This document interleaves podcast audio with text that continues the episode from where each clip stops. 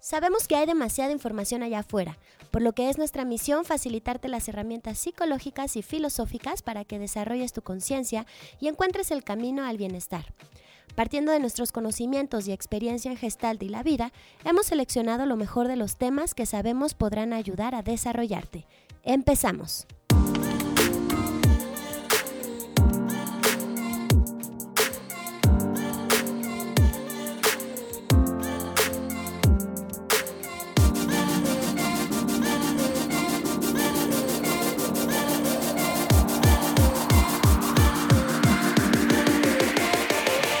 Tres, dos. Espérate, ¿quién empezaba? Yo. Tres. Hola, ¿qué tal? Esto es Tacos de Sesos. Nutriendo tu cabezota. ¿Cómo están? Yo soy Lorena Soberanes. Y yo, Adrián Salama. Y hoy vamos a hablar de un tema que eh, hemos estado plática y plática, Lore, sobre los temas que nos han pedido. Y este creo que es uno importante: es la perfección. Exacto. ¿Cómo ser perfectos? No, Nosotros Lorena, les es- decimos. Lorena decía, ¿no? Que, que sí vamos a hablar de ella. Entonces, hoy hablaremos de Lorena. no, porque no he podido ser perfecta. No, pero a ver, No que no me esfuerce, pero... Estamos de acuerdo que algo que nos detiene a muchos cuando tenemos grandes proyectos y que somos como un nivel de conciencia un poco más elevado es que de pronto si no es tan perfecto como me gustaría que lo fuera o si no tiene como esta mm, je ne sais quoi, no lo hacemos, no lo sacamos. No sé cuántas veces te ha ocurrido a ti, Lore, de empezar a escribir en una hoja este, de la computadora, ¿no? Algún tipo de artículo o algo que quieres sacar en tu blog o- y de pronto es como, no sé si sea perfecto, no sé si está bien. Digo, la verdad es que con tacos de sesos creo que todo menos perfección, pero Sí, nos hemos dado permiso para no ser perfectos, pero, pero sí creo que puede llegar a ser, independientemente de a qué te dediques, puede llegar a ser un obstáculo, ¿no? El tener información, conocer sobre... O sea, lo que quiero decir es conocer sobre eso que tú quieres dar o eso que tú quieres crear, saber al respecto y pretender que sea perfecto lo que tú vas a hacer puede ser incluso un obstáculo, ¿no? sí, claro. Sí, sí. A veces tener mucha información o tener mucha formación en algo puede convertirse también en un obstáculo. A mí me gusta cuando dicen, ¿no? Este, ¿Qué estudiaste? No, pues soy psicólogo de formación. Ahí estás diciendo de que ya te deformaste, ¿no? Ya, Sí. ya arruinaste toda tu vida este, con cualquier carrera, porque de pronto nos convertimos en esto y si a los demás no les gusta, pero lo malo es que ni siquiera es que se los has enseñado a otros y te han dicho no me gusta, es yo lo, lo vuelvo a leer o yo lo estoy eh, viendo lo que, lo- el proyecto que estamos generando, lo que sea, y entonces yo soy quien se critica y creo que el peor juez que existe es uno mismo. Claro, nadie te juzga más que tú mismo, ¿no? Y sí, creo que cuando buscamos ser perfectos, porque para empezar, ¿qué es la perfección? Pues no tengo ni idea, pero la buscamos. Vamos a buscarlo porque ni modo que estemos hablando de algo que no sabemos. No, es que no tengo ni idea. Que es- o sea, ent- entiendo que es que algo no tenga ningún error. Ajá. O sea, eso lo entiendo perfecto, ¿no? Pero, pero ¿qué es ser perfecto? creo que desde donde lo estamos manejando tiene que ver con libre de crítica, ¿no? Libre de, de observaciones negativas. Ahí es donde está precisamente el problema. Infalible. Sí, porque creo que eh, podemos tomar la perfección desde estos dos lados, ¿no? Libre de errores, que es esto, esto de lo que estamos hablando, que lleva a mejor no lo hago o a este, que te lleve demasiado tiempo poder eh, expresarlo, o que así como sale está bien. Que También mira, esa yo, es una forma de, de perfección, ¿no? Yo me voy a remontar a la época donde todavía no existía internet, ¿no?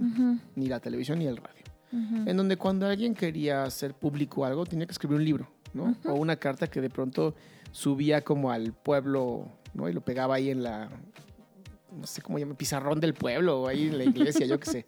Ajá. ¿no? Y entonces, si, si algo te ofendía, pues tú ibas y ponías el tuyo también ahí sobre ese para que la gente leyera tu opinión. Y entonces creo que antes era mucho más fácil que la gente diera sus opiniones o las escribiera porque la retroalimentación llegaba muy tarde. ¿no? A lo mejor incluso hasta tú decías, no, pues ya pienso diferente desde hace tanto. Y hoy la, la retroalimentación es inmediata, o sea, tú puedes subir algo ahorita mismo a Facebook y en un segundo alguien te puede estar contestando, como si fuera un mensaje de texto. Además, eh, retomando esto que dices, o sea, antes tú te expresabas y te alcanzaban a, a escuchar o a leer, pues la misma gente que ya te conocía, ¿no? tu misma comunidad. Exacto. Ahora no, o sea, ahora yo puedo decir algo, tú puedes decir algo y te contestan en Argentina o te contestan en Islandia, ¿no? O te contestan en un chorro de lugares y entonces expresarse se vuelve muchísimo más riesgoso, ¿no? Muchísimo más vulnerador porque estamos expuestos a otras formas de, de- de percepción de las personas, otros, otros Otras usos y costumbres, otras culturas, No, otras Además, perspectivas. no es la misma cultura, eh, la de Finlandia, donde se, lee mucho y entonces la apertura mental es mucho más grande. A lo mejor la cultura de Nueva Guinea, ¿no? Digo, no conozco a nadie de Nueva Guinea, No podríamos decir nada al respecto, pero no puedo decir nada. y, seguramente es diferente. no sé, algún demonio de Tasmania puede enojarse. sí, creo que, bueno, si partimos de esta cultura, esta cultura latinoamericana, americana, mexicana, específicamente aquí donde estamos, que es en la Ciudad de México, sí tenemos como mucha presión social respecto de ser perfectos, ¿no? Como, como nos enseñan en nuestras, en nuestras casas y en nuestros este, espacios básicos como la escuela y así, que, que el resultado o, el- o la expresión que nosotros tengamos sí tiene que ser perfecta. A diferencia de otras culturas, por ejemplo, eh, budismo y todas estas filosofías que el proceso es lo importante. Aquí no, aquí el, el producto final es lo importante y no importa cómo lo hayas hecho, pero que al final sea perfecto, ¿no? Y creo que ten- traemos mucha carga, mucha presión social al respecto. A mí me gusta esta, esta actitud vale madres, ¿no? Donde eh, uno de Indupeiron, Ujú. ¿no? voy a hablar de este güey que me encanta. Yo estuve en una de sus obras en donde pues la gente que pues no, no, no constantemente va al teatro, ¿verdad? Entonces no sabe el- el- la ética del teatro. Ajá. Él se va hasta el frente del escenario, a sentarse al frente del escenario, ¿no? Y en este teatro la parte de arriba no permitía ver hasta abajo. Entonces había gente que dejó de verlo, ujú, más no de escucharlo. Claro. Y empezaron a silbar y a gritar y, ¿no? Entonces el güey literal paró toda la obra para regresarse y decirles, a ver, la próxima vez si quieren verme, paguen más. No, o sea, no sean, no sean nacos. Entiendan que así funciona el teatro. Habrá momentos donde no veas a la persona, pero escuchas, no es que, no es que desaparece, ¿no? Entonces, no es como en el cine, ¿no? Eh, también creo que eh, la misma tecnología ha deformado a ciertas personas, Claro. ¿no? En el cine te sientes donde te sientes, vas a ver. En el teatro no, el teatro por eso es una experiencia tan maravillosa. Por eso si pagas más, estás más adelante. En el cine pagas donde pagues, vas a ver. Claro.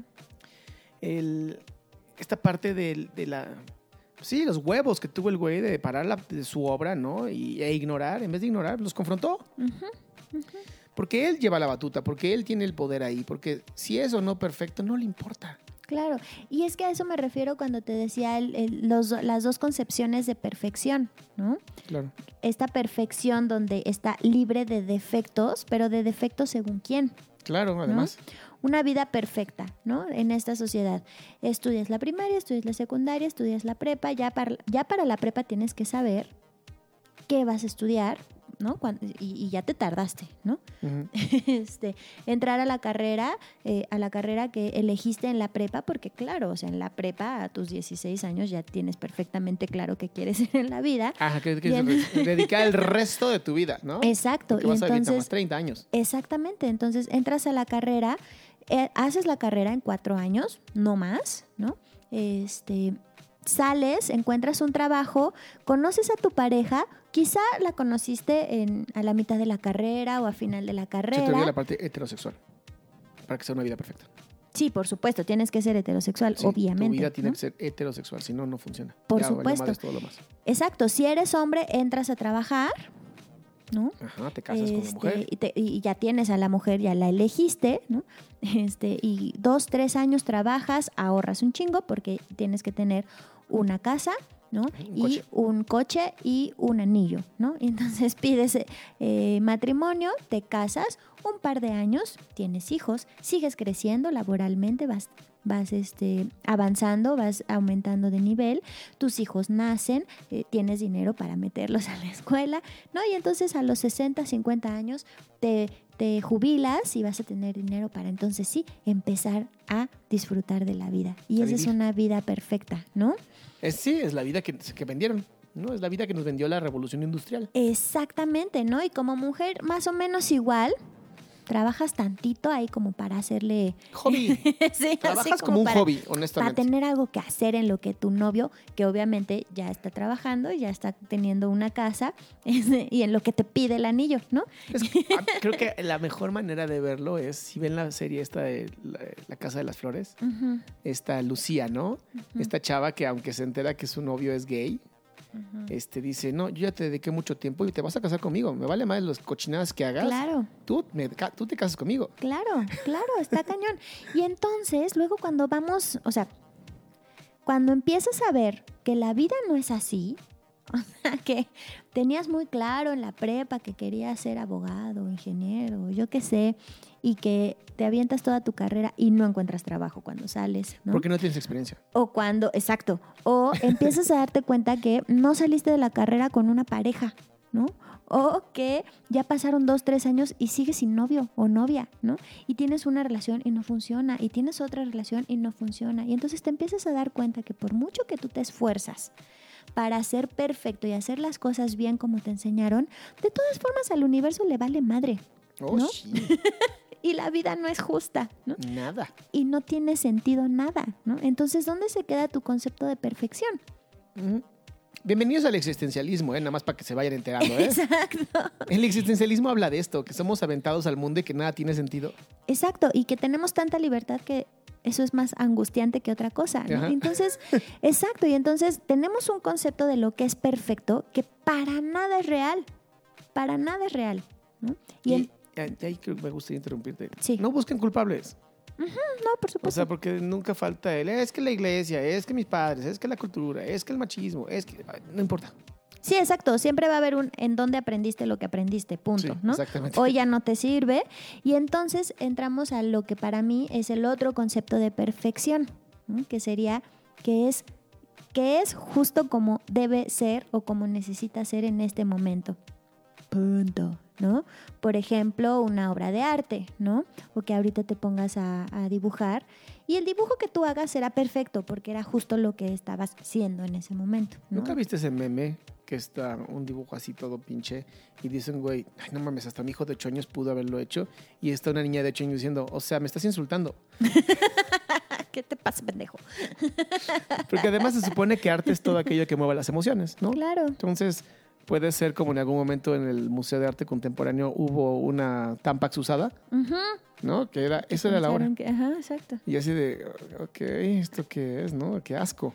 Sí, bueno, Pero bueno, movió algo, ¿no? Movió el asco. por supuesto. Eh, No, no todo tiene que ser un Dalí, ¿no? Claro, ahora que, que doy clases en creatividad, Ahora que das clases, bueno. lo das desde hace como 15 años. o sea, ahora voy a hablar, Gracias. ahora voy a dar, a hablar sobre que doy clases de creatividad. Y me pasa mucho, ¿no? Casi todos los alumnos, puesto que son adultos, entran con esta idea de, es que yo no soy creativa, ¿no? O, le- ¿qué es lo más básico de creatividad que puedes hacer como un adulto que no se siente creativo? Pues un dibujillo, ¿no? Y entonces el dibujillo es como, es que no me sale, es que no es, bueno, esto se supone que tenía que ser una casa, pero no es perfecto, ¿no? Claro. Sin embargo, cambiar ese chip de, si para ti el- lo que hiciste es una casa, ¿Sabes qué pasa, Lore? Perdón por esta interrupción tan grande. De pronto Lore vio que le estaba viendo las tetas y fue como, ¿qué pedo con Adrián? no. Pero es que no mames, justo, y creo que fue por eso inconsciente, completamente inconsciente el tema de hoy, pero la playera que trae Lorena dice, I think perfection is overrated. O sea, la- pienso que la perfección está sobrevalorada y mistakes are stepping stones y los errores son piedras en las que te puedes subir para seguir avanzando. Ah, Y entonces creo que fue completamente inconsciente que estemos hablando de, o sea, qué bárbaro. Qué para que vean cómo la publicidad puede afectar tu mente. sí, exacto. Soy un anuncio publicitario andante. Ajá. Digo, Pues perdón es por ese espacio publicitario, pero no mami. Exacto, los, los errores son escalones, ¿no? Mm. Y entonces creo que en eso, el- los errores, en los errores hay perfección. Mira, en el libro de este Napoleón Hill, que se llama Piensa ya está rico, él habla de que mucha gente, imagínate, lo escribe en 1936, y él ya estaba diciendo que había mucha gente que buscaba hacerse millonarias a los 30 años, Ujú. ¿no? Y decía, cuando tú analizas el- la gente cuando se hizo millonaria, el promedio son 50, 60 años. Ujú, ujú. Entonces dejen de apurarse. Pero de pronto, ¿qué ocurre, no? Nos aparecen estos pinches chavitos pendejos millennials, ¿no? que se hacen millonarios a los 16 años, o este nuevo chavito que sube cómo juega videojuegos y ya gana un millón de dólares en... O sea, su mamá es la que lo gana, pero pues, es de él, ¿no? El, el- el mérito. Y de pronto dices, o sea, tiene 8 años y ya es millonario. Sí. No te compares. Claro, y es que creo que el tema de, o sea, esto que dices de hacerte millonario está cañón. El otro día tenía yo una paciente que a sus treinta y pico de años está pensando en divorciarse. ¿no? Y decía, es que odio tener que pensar en regresar a casa de mis papás, ¿no? Yo le decía, es que te enseñaron a pensar así, o sea, en los, a los 20 se trata de que vivas un chorro de cosas y quieras irte de casa de tus papás, a los 30, lo único que te va a dar estabilidad emocional en la vida, porque la vida no es como te la dijeron que iba a ser, es saber que siempre puedes regresar a casa de tus papás. ¿Sabes qué creo? Y, y hizo un error. Pero como- al contrario de eso, perdón que te, que te interrumpa. No, no te preocupes, sígueme interrumpiendo. Déjame terminar mi idea. Está bien, perdón, ya. Pero, o sea, porque en, en los 30 se supone que ya no debes vivir en casa de tus papás, ¿no? Que ya Claro. tienes que poder con la vida. Claro. Pero si nos fijamos, a los 30 es cuando toda la cosa se pone bien horrible. ¿No? O sea, es cuando. ¿Tu experiencia es esa? O sea, me refiero a cuando ya, cuando de veras ya te estás enfrentando a la vida, ¿no? Cuando de veras te das cuenta que sí está bien cañón tener este la pareja o la estabilidad económica, o sea, que ya te toca a ti. En los 20 estás como echando desmadre, ¿no? Y como que como que juegas a que ya estás pudiendo con la vida, ¿no? Claro. Pero siempre puedes regresar a casa de tus papás, pero todavía tienes veintitantos, ¿no? A los 30 no, a los 30 ya tienes que poder con tu vida y eres un pobre loser si regresas a casa de tus papás. Y a mí me parece que es a los 30 cuando más necesitas ese... Ese, ese respaldo, ¿no? De si te avientas al negocio, si te avientas a, a un matrimonio, siempre puedes regresar a casa de tus papás si las cosas no salen bien. O sea, la casa de tus papás como un símbolo de algo que te respalda, ¿no? Ok, ¿qué me voy a agarrar? La zona de confort. Ujú. Ok, mucha gente se queda en la zona de confort y no se arriesga por evitar salirse de la zona de confort. Cuando tú te arriesgas y sales, ahora sí que te vas a la zona del riesgo Ajá. o la zona mágica, como en algunos videos sale, eh, amplías tu zona de confort. Y entonces lo que la gente cree es que tienen que vivir sobre la frontera. Y es, a ver, no, si a ti te encanta la Ciudad de México y te fuiste de vacaciones a Tijuana, no te tienes que quedar a vivir en Tijuana. Te puedes regresar a la Ciudad de México, volverte a fortalecer e irte ya después a Monterrey o a Chihuahua o a donde quieras, que sea una frontera.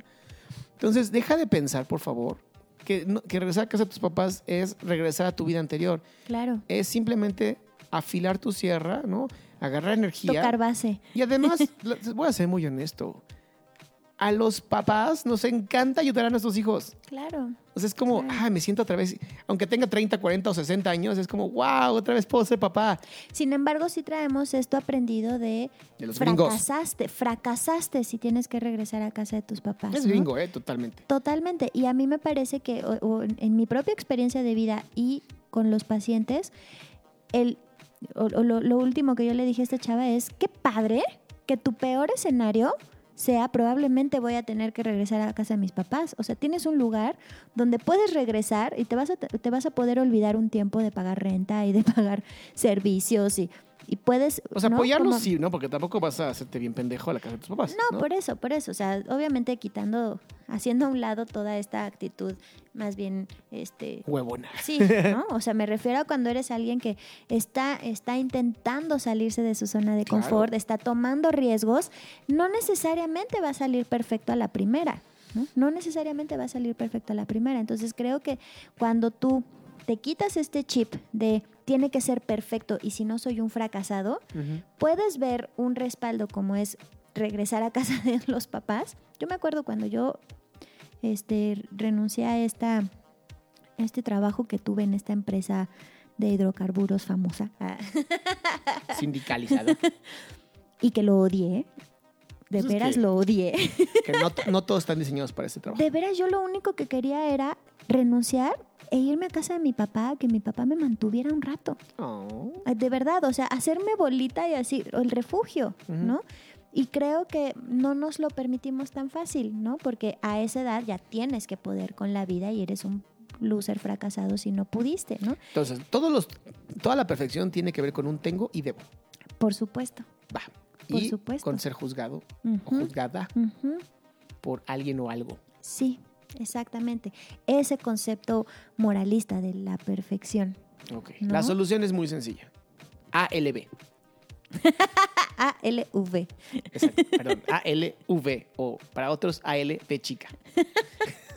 Sí, yo creo que como siempre hacemos esta parte de ya te cuestionaste si lo que estás haciendo es lo que realmente quieres, ¿no? Por mucho que sea, o sea, te prometo que por muy bien que sientas que lo estás haciendo, no es perfecto, ¿no? Y si te estás esforzando tanto porque sea perfecto, seguramente el desgaste que estás teniendo es mucho, el desgaste emocional que estás teniendo es mucho, ¿no? Y el resultado va a ser exactamente el mismo que si te vale madres, lo avientas al mundo, de que te van a criticar, lo, te van a criticar. Te guste o no te guste, te van a criticar. Claro. Y entonces, este mm, Warhol, ¿no? Hace poquito estuvo su, su obra aquí, su exposición y me encantó. Y él decía algo que me encanta. Dice, "Cu- cuando te buscas en los periódicos, no busques qué dicen de ti. Busca cuántos párrafos escribieron de ti. Me encantó. Porque él sabía que había gente que le cagaba la madre, pero si había escrito 40 párrafos de él, a huevo. O sea, claro. les cagó y me odiaron y soy lo peor que del mundo, pero escribieron 40 párrafos de mí. Claro, o este documental sobre Banksy, que, No, la está en, vi. que está en Netflix.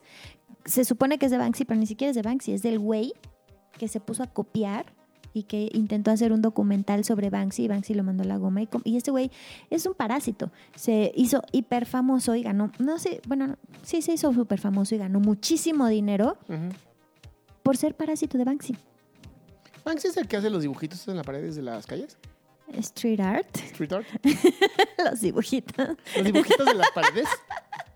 Sí, el que tiene las ratas, estas socialistas, ¿no les no Ah, les claro, es muy bueno. Es el mejor street artist, a mi parecer. Mira. Y nadie sabe quién es. Bueno, mucha gente sí, pero en general no sabemos quién es. Pero bueno, ese no es el punto. El punto es este, ¿no? Que, que sí hay un tema ahí con, con responder a, los, a las expectativas sociales, ¿no? Ese, ese tipo de perfección que genera mucho desgaste. Y más bien te invitamos a que, como siempre, vayas a terapia a encontrar la perfecta versión de ti, así como eres, ¿no? Ujú. Digo que para eso tenemos también algunos tipos de retiros, ¿no? en Ujú. los que de pronto es necesario. Yo, yo sí lo, lo he dicho. Una cosa es tomar terapia y está padrísimo y ayuda muchísimo. Y otra cosa es encerrarte tres, cuatro días a que te rompan tu madre y luego vayas a terapia nada más para que te arreglen lo que te rompieron, ¿no? sí, sí, Porque sí. además sí es importante este, de vez en cuando, y es algo que Lore y yo hacemos muy seguido, rompernos. Claro, Es importante rompernos, es importante porque te, te vas como, o en mi caso me voy cristalizando en ciertas áreas que no, que no me sirven. Ujú. ¿no? Esto de la perfección. Este, yo me acuerdo, esto creo que incluso lo dije en algún podcast anterior, yo fui de los pioneros en, del YouTube de información psicológica Ajá. y por, güey, no este, o me criticaban o no me criticaban, o creo que fue peor porque nadie me, critica- nadie me criticaba, Ujú. este, lo dejé de hacer y hoy veo que son youtubers millonarios, ¿no? Digo, chale, no me yo era los primeritos, qué güey. Claro, exacto. Y por no sentir que está siendo perfecto, Exacto. lo Sí, sueltas, lo ¿no? abandonas. Lo solté y pues no era para mí. Pero sí es una de las cosas que te podría decir. Para mí sí fue un fracaso del que aprendí muchísimo. Y hoy, pues, bendito Dios, tenemos tacos de esos donde somos nosotros, decimos lo que queremos. Y habrá quien nos critique y habrá quien no. Claro. Y además fue un fracaso en función de que estabas tratando de ser perfecto. Sí. No tanto porque en sí haya sido un fracaso. O sea, creo que por querer ser perfecto fue que fracasó, ¿no? Sí, exacto. No, esa cosa fracasó porque después vi los videos que hacen otros que son una basura con una cámara de, mano literal. ¿no? Y yo estaba buscando el estudio universal para que hicieran mis videos, ¿no? Entonces, sí, sí. Así, es- Quiero que me dirija. Ajá, sí, exacto. A ver, Steven Spielberg. Le mandé varias cartas, nunca contestó el güey.